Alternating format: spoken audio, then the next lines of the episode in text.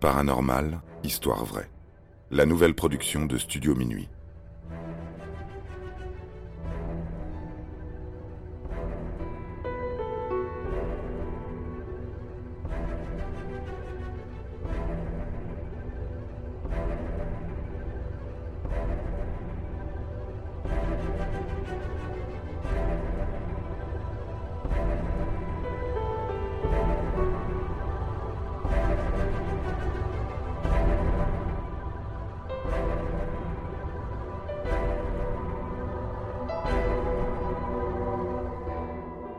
La possession démoniaque de Maurice Thériault.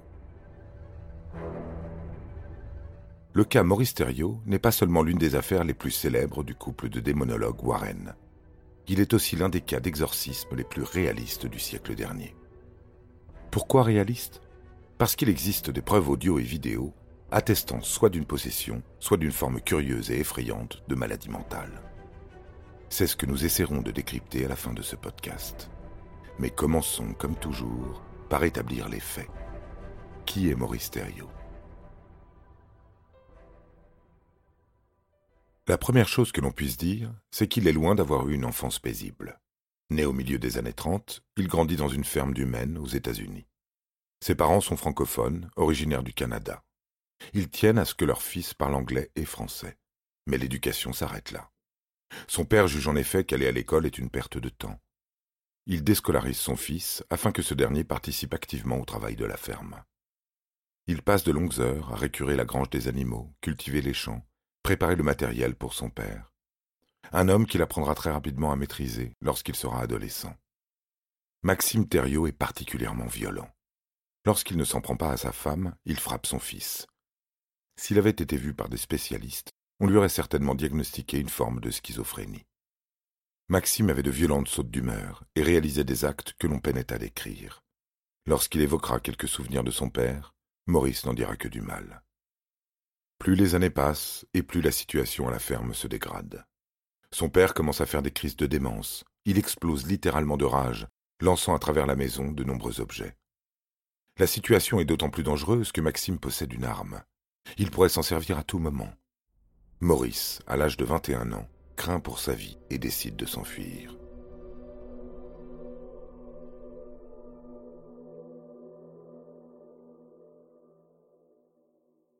Arrivé dans le Connecticut en 1957, le voilà libéré de l'influence paternelle. Dans la région, il fait la connaissance de plusieurs fermiers pour lesquels il effectue divers petits boulots. Il utilise les seules compétences qu'il a à sa disposition pour vivoter du mieux qu'il le peut. Tout le monde est très satisfait de son travail. Il est décrit comme un jeune garçon dynamique et doté d'une grande force physique. Une force qui lui permettra d'exécuter les tâches les plus difficiles et d'impressionner quelques filles. Parmi elles, il y a Patricia, qui l'épouse très rapidement. Maurice voit en elle la porte de sortie de son cauchemar. Car même si elle ne le crie pas sur les toits, Maurice est toujours hanté par la figure de son père. Parfois, il rêve que ce dernier le retrouve et le tue. Est-ce ce violent traumatisme qui provoquera ces crises terrifiantes chez Maurice? Pour Patricia, c'est quelque chose de bien plus fort, probablement le diable en personne.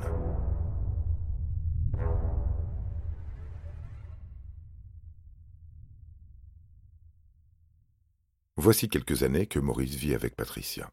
Ils ont trois enfants en bas âge et vivent dans une petite maison à la campagne, un peu éloignée de tout. La femme n'apprécie pas beaucoup cet isolement. Elle ressent régulièrement un certain malaise, particulièrement la nuit, lorsque les enfants sont couchés et que la maison est plongée dans le silence. Le comportement de Maurice n'améliore en rien la situation. Ce dernier a des accès de colère. L'ombre de son père n'est pas loin. Il s'énerve pour un oui ou pour un non, et l'instant d'après, il dit ne se souvenir de rien. Un soir, le soir de trop, Maurice se met violemment en colère. Patricia peut jurer avoir vu le crucifix se mettre à saigner. La même nuit, les valises sont faites. Elle et ses enfants quittent Maurice précipitamment.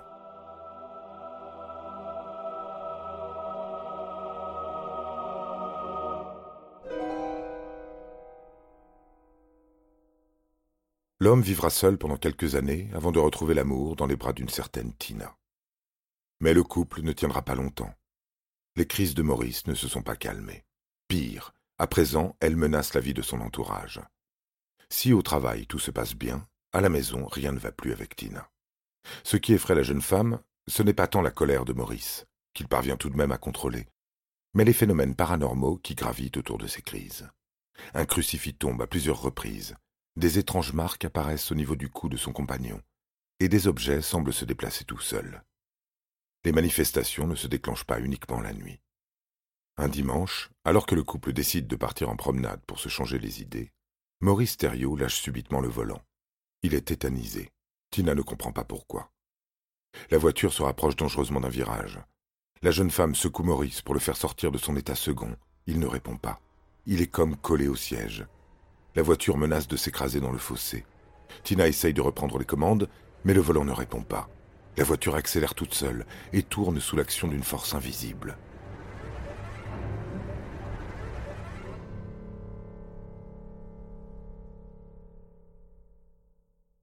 Heureusement, ce jour-là, le couple aura de la chance. Tina voit dans cet accident sans conséquence un signe. Elle quitte Maurice et l'homme se retrouve, une fois de plus, en errance. Il déménage dans le Massachusetts et se fait oublier dans quelques villes de campagne où il continue son travail de garçon de ferme. En 1972, il rencontre sa troisième femme, Nancy, avec laquelle il se marie et a des enfants. Il tente d'oublier tout ce qu'il s'est passé auparavant et y parvient assez facilement. Maurice a maintenant 38 ans. C'est un père de famille et un fermier heureux. Il fait l'acquisition d'une petite propriété à Weckley. La maison comporte un assez grand jardin pour lui permettre de cultiver ses propres légumes qu'il vend sur le bord des routes. Il se fait rapidement des amis. Au village, on lui donne un gentil surnom, Frenchy. Ce bonheur retrouvé dure pas moins de dix ans. Il aurait pu être éternel si Maurice n'était pas toujours en proie à ses vieux démons. En 1982, une terrible nouvelle fait définitivement basculer la personnalité de Maurice. La police lui rend visite pour lui annoncer que son père, Maxime, s'est suicidé après avoir tué sa femme avec son fusil de chasse. Le drame secoue toute la famille. Nancy assiste impuissante aux crises de colère de son mari. Et comme ses deux précédentes femmes, elle constate également les faits paranormaux. Maurice saigne des larmes de sang, des plaies apparaissent sur son visage, ainsi que des cicatrices en forme de croix. Les objets ne se contentent pas de se déplacer, ils volent à travers la pièce jusqu'à frapper directement Maurice au visage. Dans le village, des rumeurs commencent à se propager, après que les habitants ont vu le fermier à plusieurs endroits différents en même temps. Un pouvoir d'ubiquité que l'on retrouve fréquemment dans ces cas de possession ou dans des vieilles légendes évoquant des pactes avec le démon. En apprenant le passé tourmenté de Maurice, ses proches concluent que ce dernier a fait un pacte avec le diable dans le but de se venger de son père.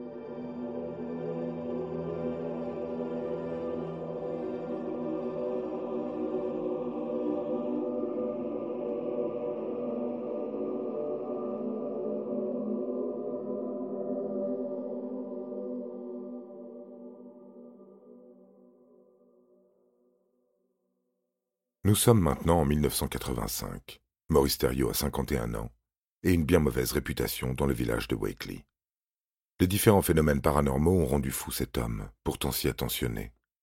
Comme son père, il se met à boire, une façon, selon lui, de calmer ses démons.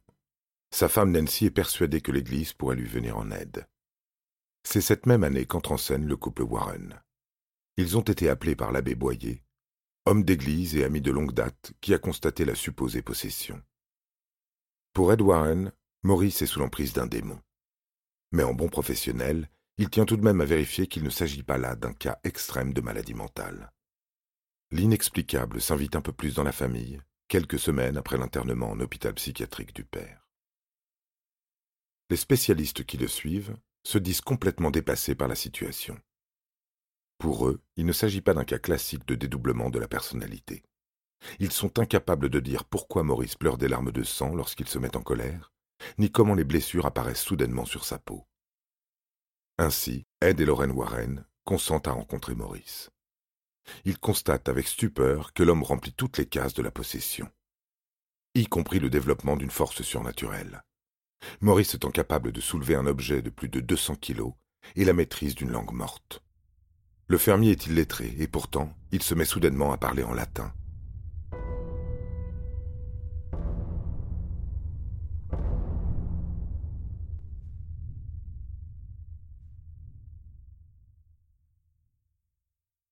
Les Warren, n'ayant aucun pouvoir pour libérer un homme d'un démon, s'en remettent à la hiérarchie catholique de Boston. Ils demandent l'envoi d'un prêtre pour pratiquer un rituel d'exorcisme. L'Église envoie Robert McKenna, de l'ordre dominicain des prêcheurs. Accompagné de deux évêques, il va pratiquer trois exorcismes. Seul le troisième sera filmé en guise de preuve. Sur la vidéo, les cris poussés par l'homme sont terrifiants. Durant la séance, l'expression de son visage change plusieurs fois. Il semble souffrir de plusieurs brûlures et des cloques apparaissent sur ses joues. Bien que la bande soit de mauvaise qualité, on distingue des yeux qui ressemblent à ceux d'un serpent. Ce ne sont pas les Warren qui diront le contraire lors d'une interview.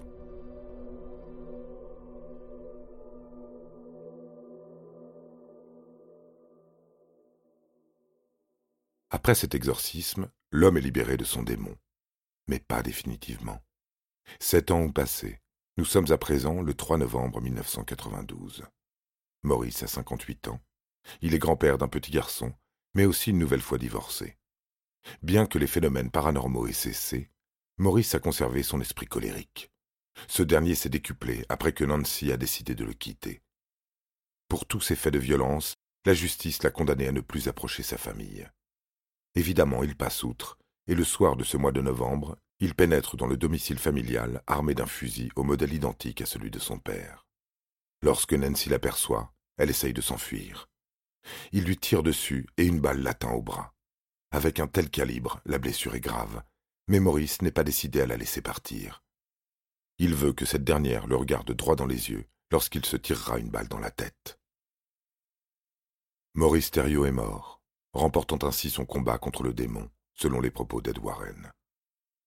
Ce qu'il ne dit pas, c'est qu'en réalité, cet homme aurait bien pu souffrir de troubles de la bipolarité, avec des symptômes qui ne pouvaient que le conduire au suicide. Un trouble qu'il aurait pu hériter de son père. Dans cette affaire, les défenseurs du paranormal disent posséder une preuve matérielle des symptômes liés à la possession démoniaque. Pourtant, une vidéo peut parfaitement être contredite. Après tout, les images proposées sont de très mauvaise qualité et les affirmations qui sont faites par les personnes présentes durant la séance peuvent altérer notre jugement. L'hémolacria est une pathologie rare qui se caractérise par le versement de larmes de sang. Maurice Thériault aurait pu être atteint de cette maladie. L'Église catholique le considérait comme un possédé, puisqu'il était capable de parler une langue inconnue et était d'une force incroyable. Il ne faut pas oublier que Maurice a été fermier toute sa vie. Son travail a développé naturellement chez lui une force physique bien supérieure à la moyenne. Quant au latin, Maurice était un fervent croyant. Il aurait pu retenir par cœur des prières entendues dans son église. Alors, est-ce le diable qui aura poussé cet homme à tirer sur sa femme avant de se suicider? Ces crises de colère étaient-elles l'œuvre d'une quelconque possession? La seule chose dont on soit absolument sûr, c'est que Maurice Thériault était un homme hanté par un passé plus que difficile.